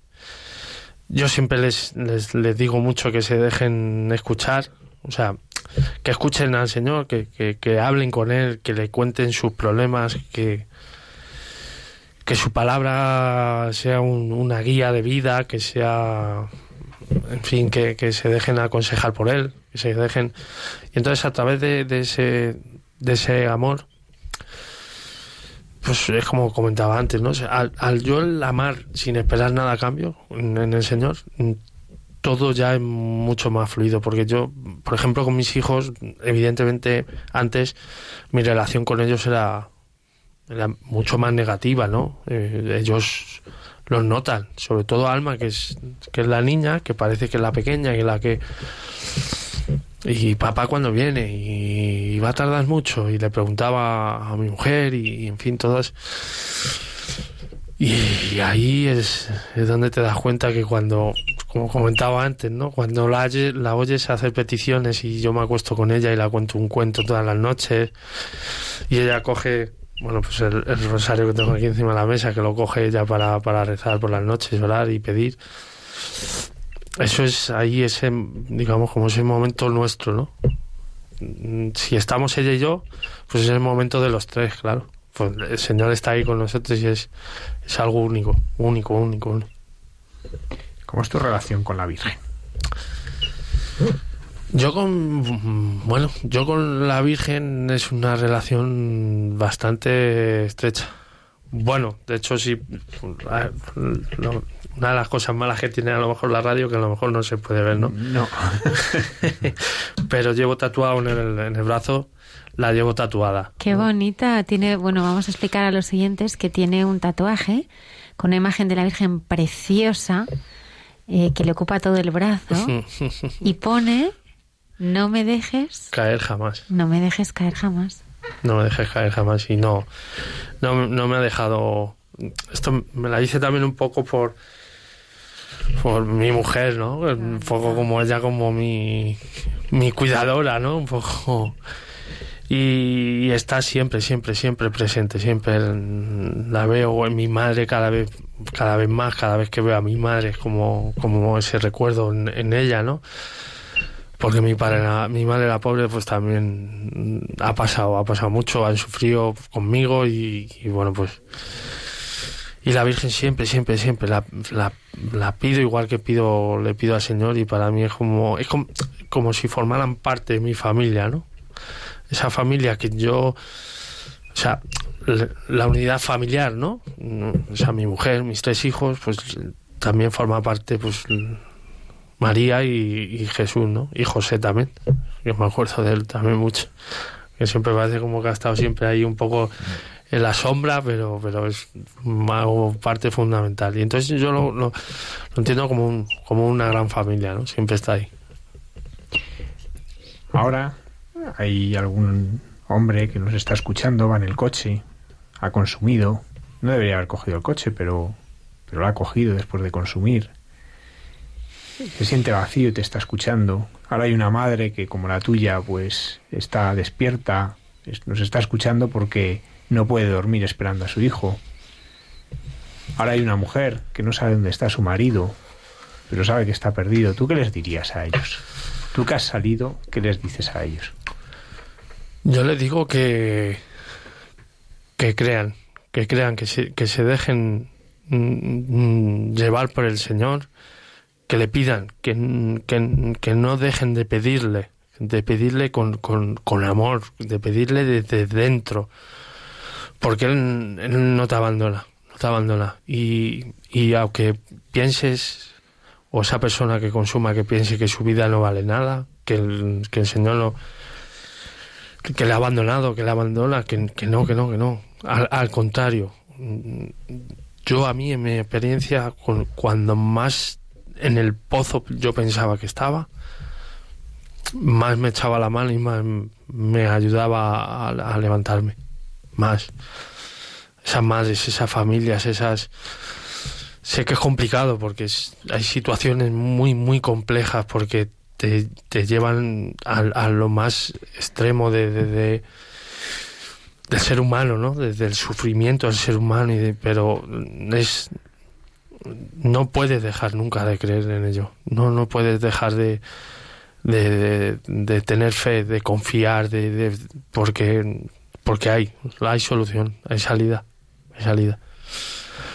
Yo creo, ¿vale? Yo mi experiencia, cada uno, bueno, pues tendrá su- sus propios pensamientos o sentimientos emociones. Yo mi propia experiencia me dice que, que sin, sin el Señor yo no puedo, no, no puedo, no puedo y lo tengo comprobado.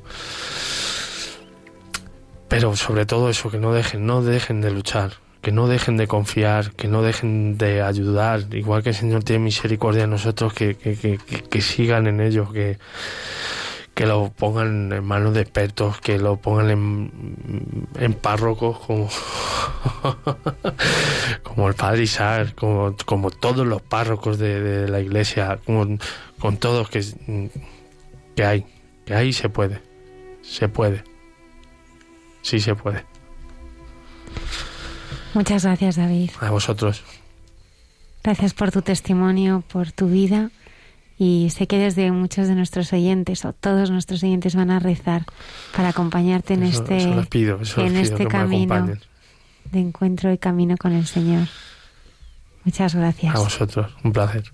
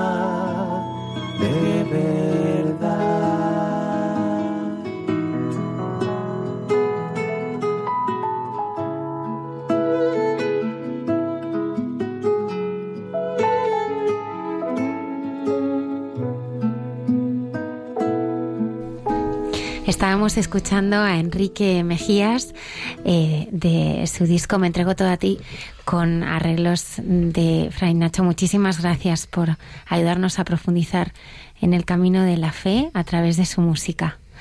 Una y veintisiete minutos de la madrugada. Muchas gracias, eh, David, a vosotros, por este testimonio.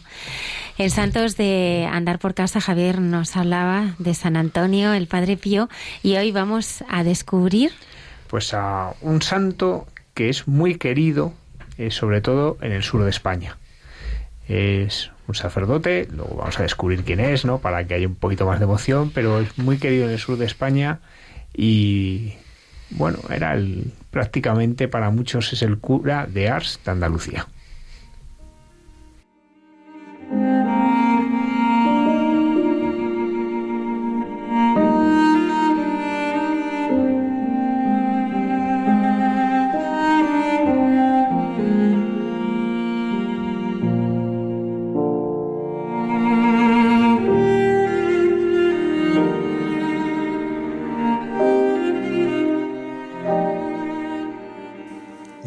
Noches a todos los oyentes de Radio María, buenas noches Almudena y a todos los que componéis el programa.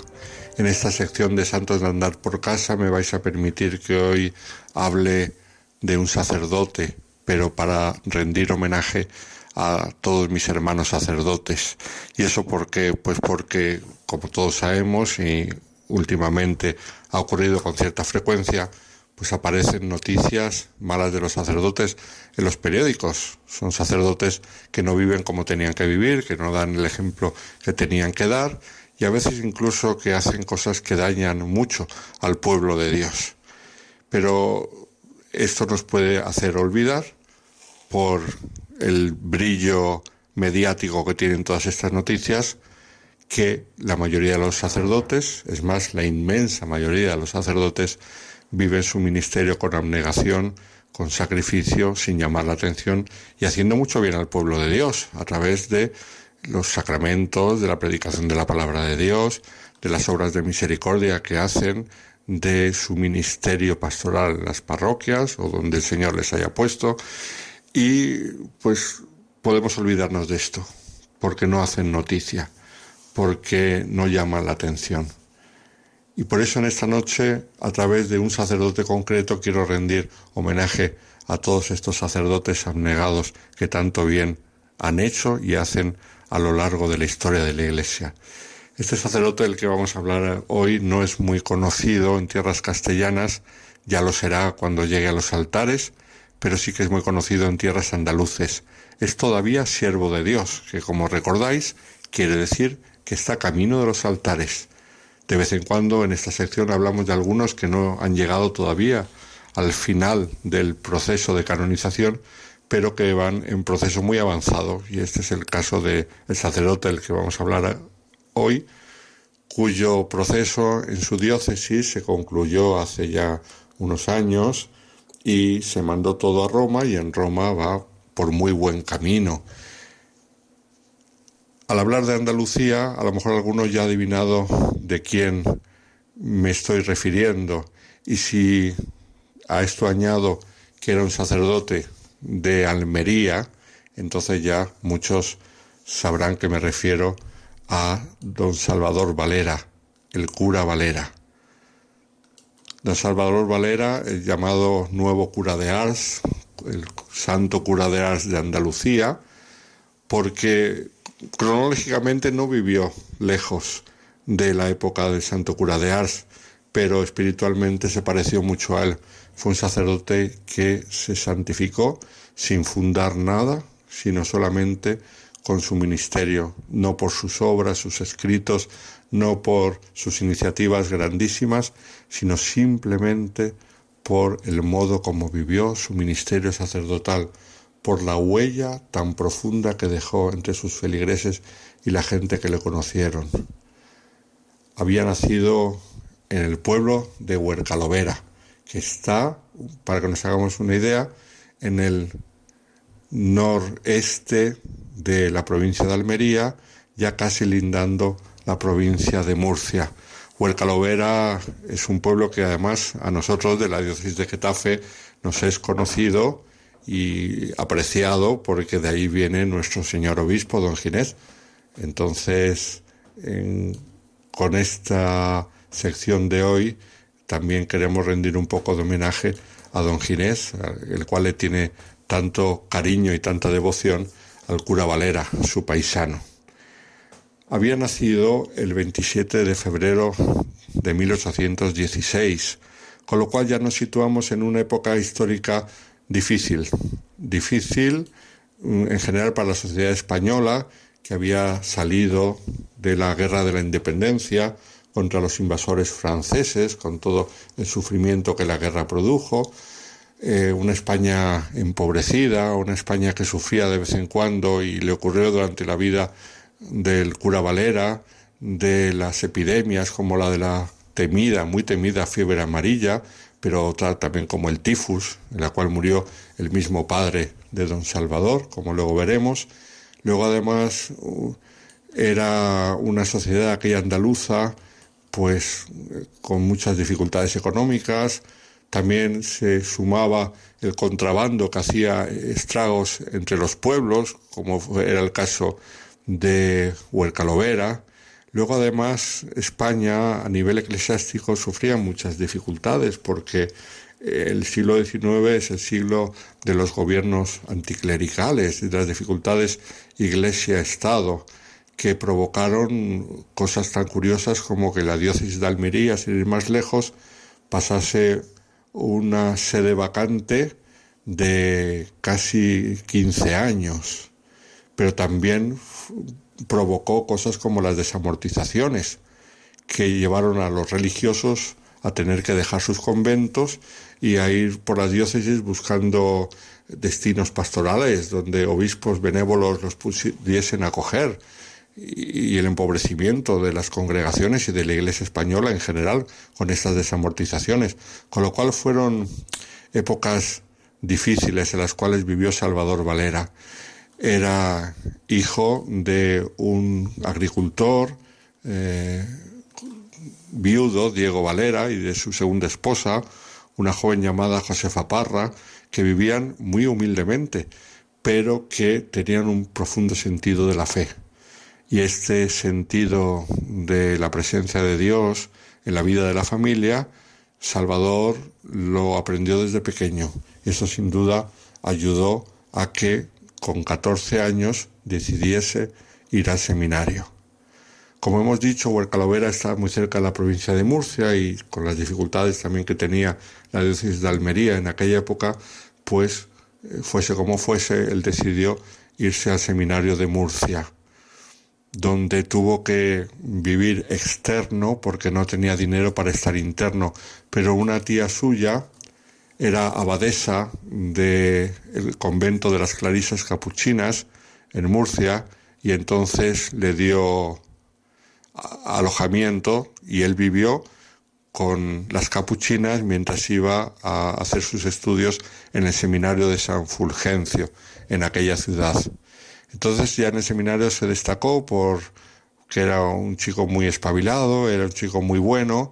En el seminario aprendió no solamente la teología, la filosofía, sino sobre todo y más importante, aprendió eh, la oración, la importancia de la vida espiritual y los sacramentos, la devoción tierna a la Madre de Dios, cosas que luego vivió y enseñó a sus feligreses.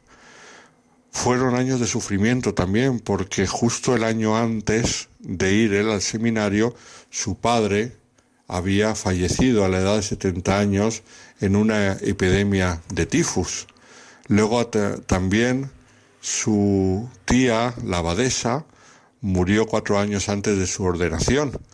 Y entonces, pues estas personas tan queridas y tan cercanas a él fueron poco a poco desapareciendo. Luego, además, cuando se tuvo que ordenar sacerdote, que fue el 4 de abril de 1840, no se pudo ordenar ni en Huercalovera y ni siquiera en Murcia, donde había estudiado, sino que tuvo que ir hasta Alicante para ordenarse. ¿Y esto por qué? Pues porque el cardenal Francisco Javier Cienfuegos Jovellanos había sido expulsado de la diócesis de Murcia y había sido desterrado a Alicante por su apoyo al carlismo. Y allí en Alicante mm, permaneció hasta su muerte. Falleció el 21 de junio de 1847 sin que llegara a reincorporarse a su sede episcopal, a pesar de que se le levantó el castigo del destierro en enero de 1844, pues en aquellas lejanas tierras de Alicante, se ordenó sacerdote, salvador, y seis días más tarde pudo ofrecer su primera misa en el convento de las Madres Capuchinas, también un acto de acción de gracias por lo bien que le habían cuidado, aunque, como he dicho antes, su tía ya no estaba viva. Unos días después volvió a Huercalovera, subido en un simple carro, para ver y abrazar a sus hermanos y familiares y allí empezar su primer destino pastoral, que fue el de la capellanía, a cuyo título se había ordenado una capellanía en Huercalovera. Tenemos que recordar que en aquella época no existía el sistema de incardinación de los sacerdotes que tenemos hoy en día, sino que se ordenaban a título de algún destino pastoral o, de algún lugar donde se podía mantener como sacerdote. Entonces él se ordenó al título de esta capellanía de Huercalovera. Huercalovera será a partir de entonces una constante en su vida porque él ejerció el ministerio en distintos sitios, ejerció el ministerio, por ejemplo, en Cartagena, también antes había ejercido el ministerio en Alama de Murcia, pero sin embargo en su vida fue un siempre volver a Huercalovera. Parece que el Señor le quería en Huercalovera. Huercalovera fue su misión, Huercalovera fue su calvario, Huercalovera fue su gloria, porque ahí es donde él dejó la huella más profunda. La obediencia le llevó, como digo, a otros cargos pastorales, pero siempre de un modo u otro consiguió volver a su tierra querida, donde sus feligreses empezaron a aprender y, apreciar sus virtudes, porque le veían pobre, le veían abnegado, le veían ah, siempre con un fervor apostólico grandísimo, siempre dispuesto para atenderles, le veían cercano a los humildes y a los sencillos, aunque a la vez sabía tratar a los ricos y a los poderosos, pero él buscaba la salvación de las almas, de las unos y de los otros.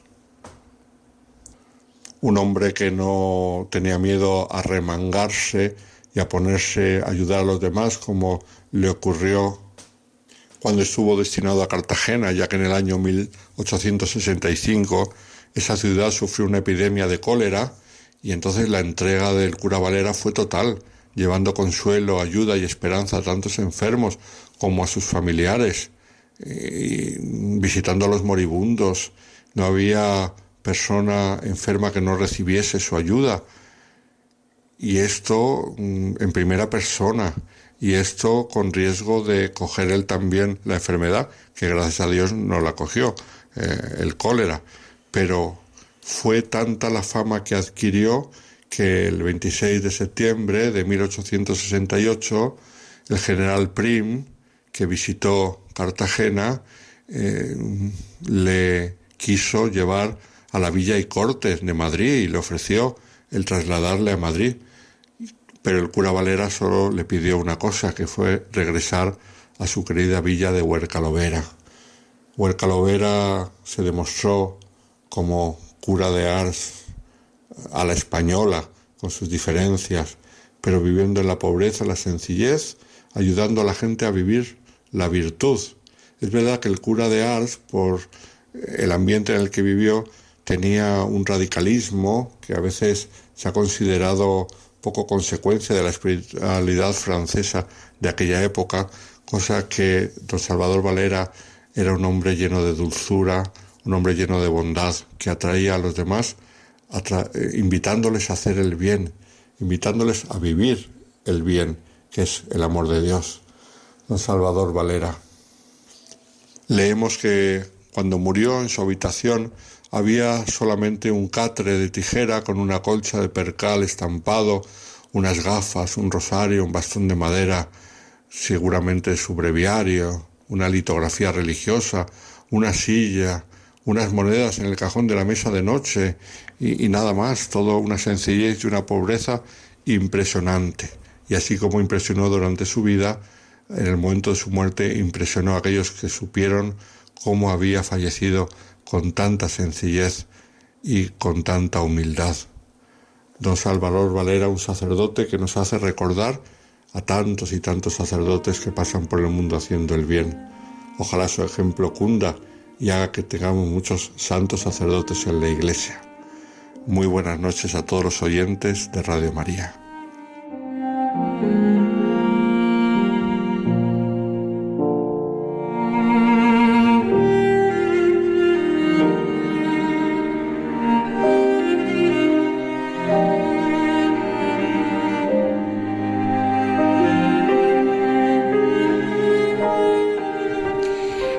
Una y 42 minutos de la madrugada. Seguimos aquí en directo. Comentábamos con David y con Javier que una de las cosas que ambos más les impresiona es cómo llevó el Padre Pío el sufrimiento.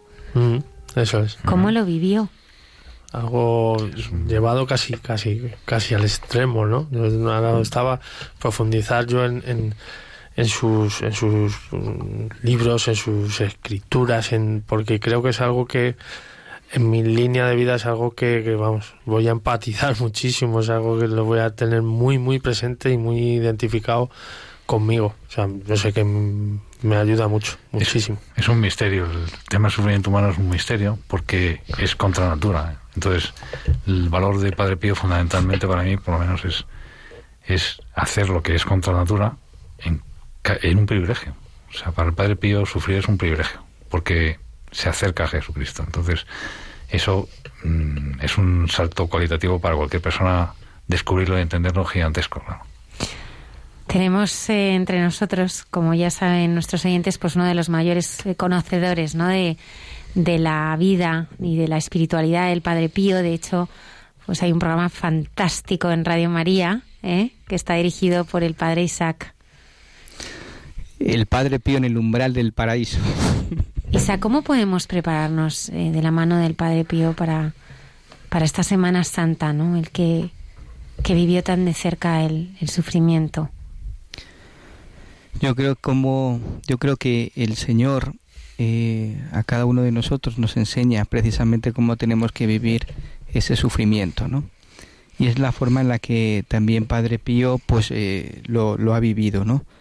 Y mm, yo creo que esta Semana Santa tenemos que intentar vivir muy unidos a esa cruz, a esa cruz que es salvación. Y precisamente el sufrimiento el Padre Pío lo vivió como un camino de santidad. El, sufrimiento nos puede llevar a la santidad. Y precisamente la cruz que es, pues es la síntesis de todo sufrimiento humano.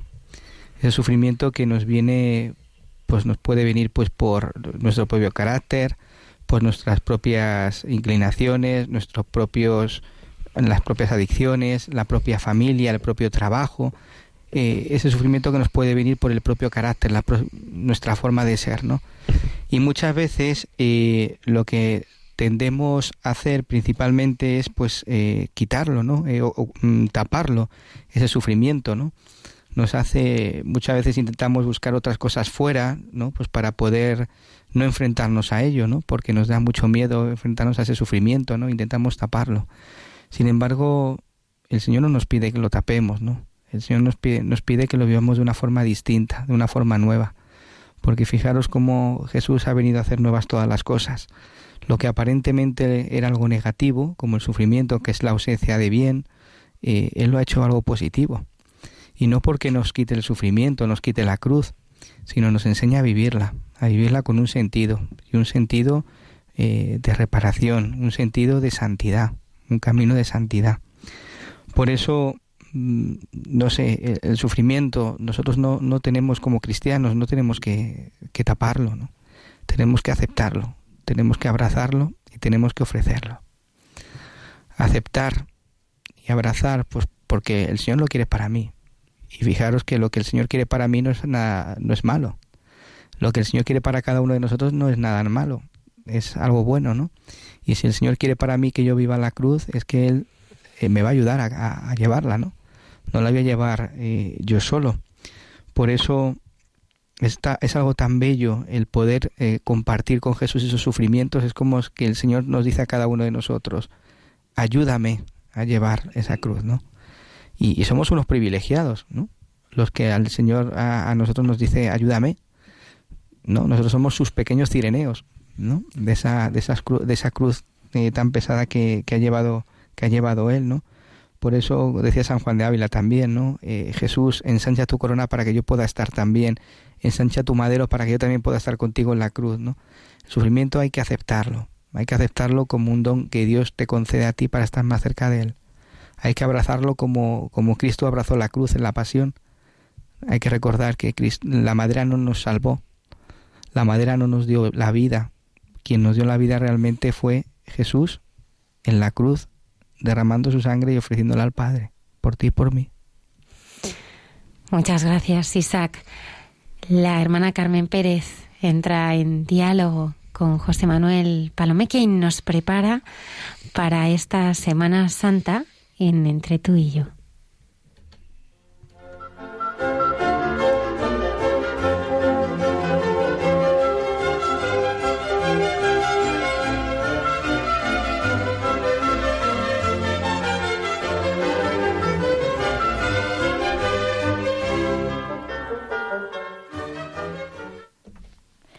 Buenas noches.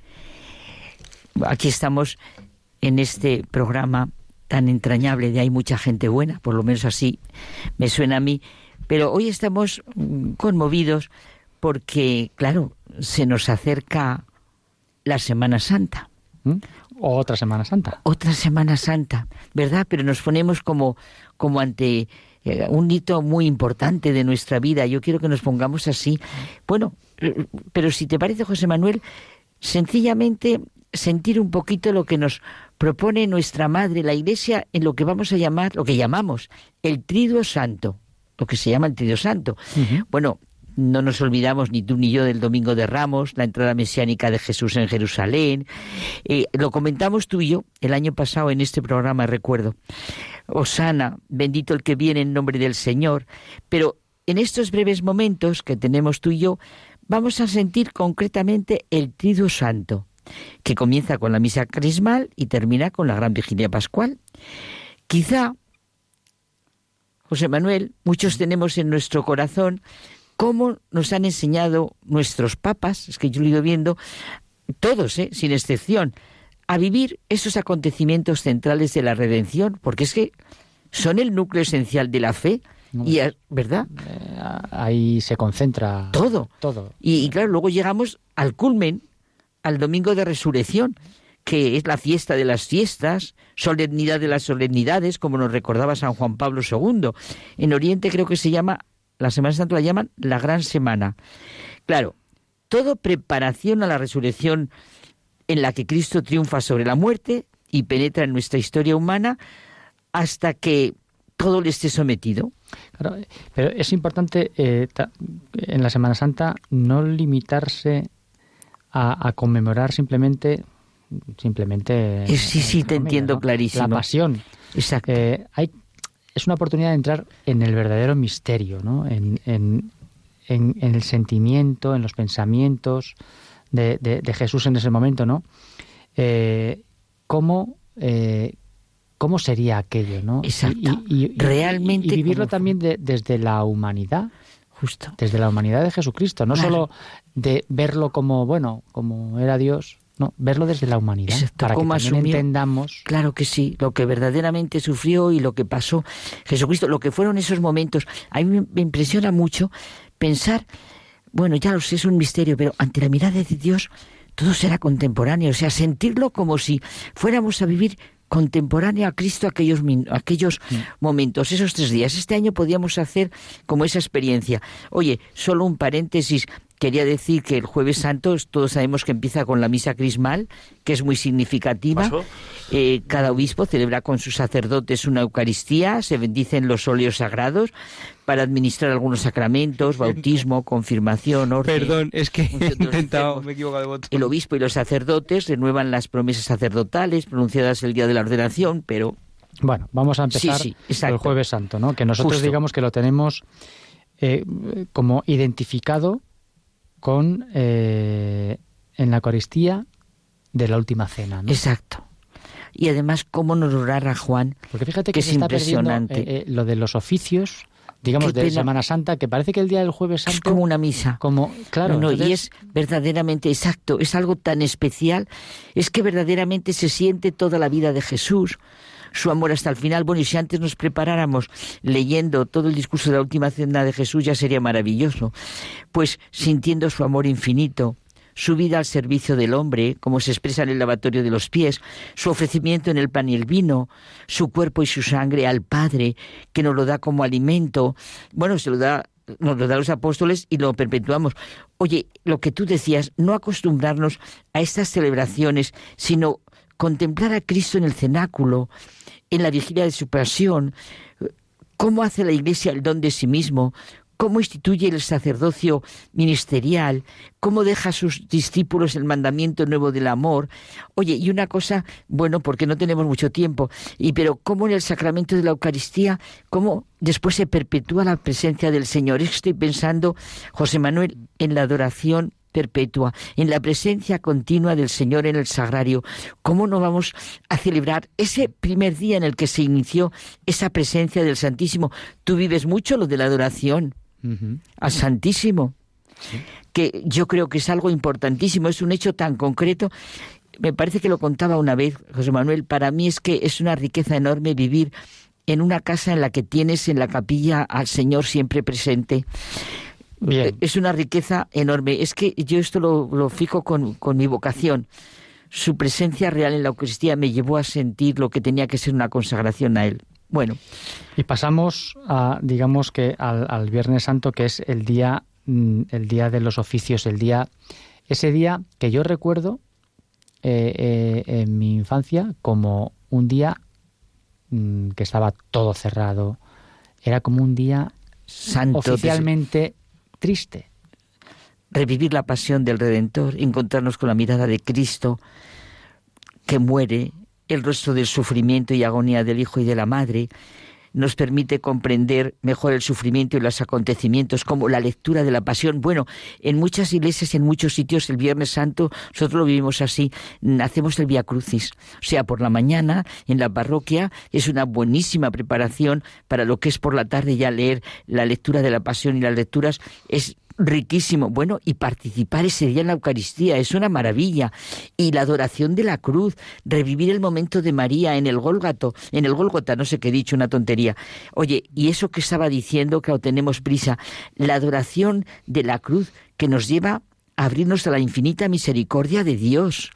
La cruz es un camino difícil, pero ella nos abre al misterio de la muerte que da vida. Y llegamos eh, al sábado, que es un día es un día, eh, el sábado de Semana Santa siempre es un día, digamos, como puente, ¿no? Es realmente un puente entre, entre la muerte y la vida, ¿no? Y, y es un, es como más de, de recogimiento. el sábado de la esperanza, ¿no? El sábado de la esperanza. Claro, nosotros lo vivimos como un día eso de recogimiento que me ofrece la esperanza rezando con María. La iglesia contempla a Cristo en el sepulcro con la primera creyente, María, con la madre de la iglesia. Tú lo has dicho muy bonito. Es un día de espera. Las iglesias están desnudas, se respira, como tú has dicho, en las iglesias silencio y esperanza. El sábado, oye, desde siempre ha sido y es un día mariano un día de estar con la Madre, de aprender con ella su sí a la voluntad, a la venida de su reino. María, que siguió a su Hijo hasta la cruz, nos lleva, después de haber contemplado con ella la pasión y muerte de su Hijo, a gozar de la luz, no tenemos que resucitar a la alegría. Así a que llegamos, José Manuel. Y ya, entonces llegamos al domingo. A la vigilia pascual primero, ¿eh? Bueno. Primero la vigilia pascual yo sí, lo siento, a celebrar a Cristo resucitado, centro y fin del cosmos y de la historia. Hay que celebrar la vigilia pascual, que es la madre de todas las vigilias.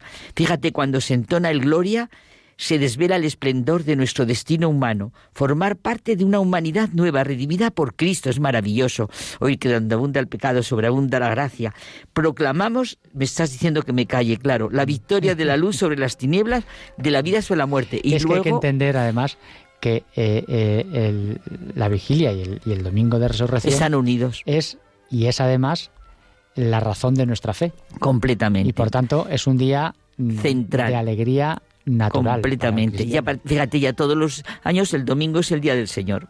Bueno, pues no tenemos más tiempo, Carmen. Buenas noches. Hasta la semana que viene.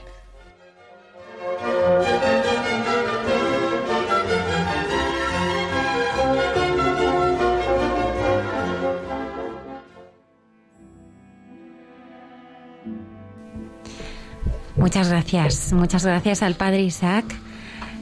muchas gracias a vosotros. Por habernos ayudado. Gracias a Javier y a David. Ha sido un regalo teneros aquí. Muchas gracias, un placer. El regalo ha sido, ha sido mío. ¿Os ha gustado estar aquí? Sí, mucho, muy cómodos y encantados. Muchas gracias. Muchas gracias los dos por habernos ayudado a querer más a la Virgen. Me encanta tu tatuaje, David. Sí. ¿Eh? Qué pena que no se pudiera ver o comprobarlo, pero bueno, ya haremos lo posible por ponerlo en las redes sociales o algo. claro que sí. Padre Javier, muchas gracias. Muchas gracias a ti, muchas gracias a nuestros oyentes. Y recordamos que pueden descargarse los programas en, en el podcast, los de Mucha Gente Buena, ¿verdad? En la página de Radio María eh, hay una sección de podcast y ahí pueden buscar los podcasts, los programas. Como avanzamos al principio del programa, el próximo Viernes Santo es el programa más especial del año. Así que eh, hablaremos con Nicolás Dittel, haremos un recorrido eh, por la pasión y muerte de nuestro Señor. Terminamos como más nos gusta hacerlo, que es rezando.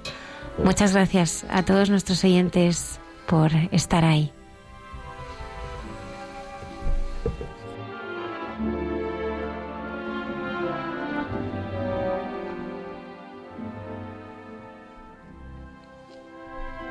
Madre, en esta noche te queremos pedir para que protejas y cuides pues a tantas personas que buscan en esas fuentes contaminadas la respuesta a ese vacío que sienten, en las adicciones, en la promiscuidad,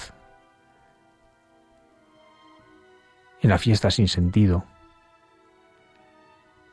Que lleves tu consuelo a esas madres, a esos padres que en casa esperan a sus hijos a esos esposos que están esperando porque no saben dónde está su marido, su mujer. Madre, protégelos y ayúdales a descubrir la luz de tu Hijo, esa luz que puede dar claridad a sus vidas, para que encuentren la fuente que de verdad sacia el corazón. El Señor esté con vosotros. Y la bendición de Dios Todopoderoso, Padre, Hijo y Espíritu Santo descienda sobre vosotros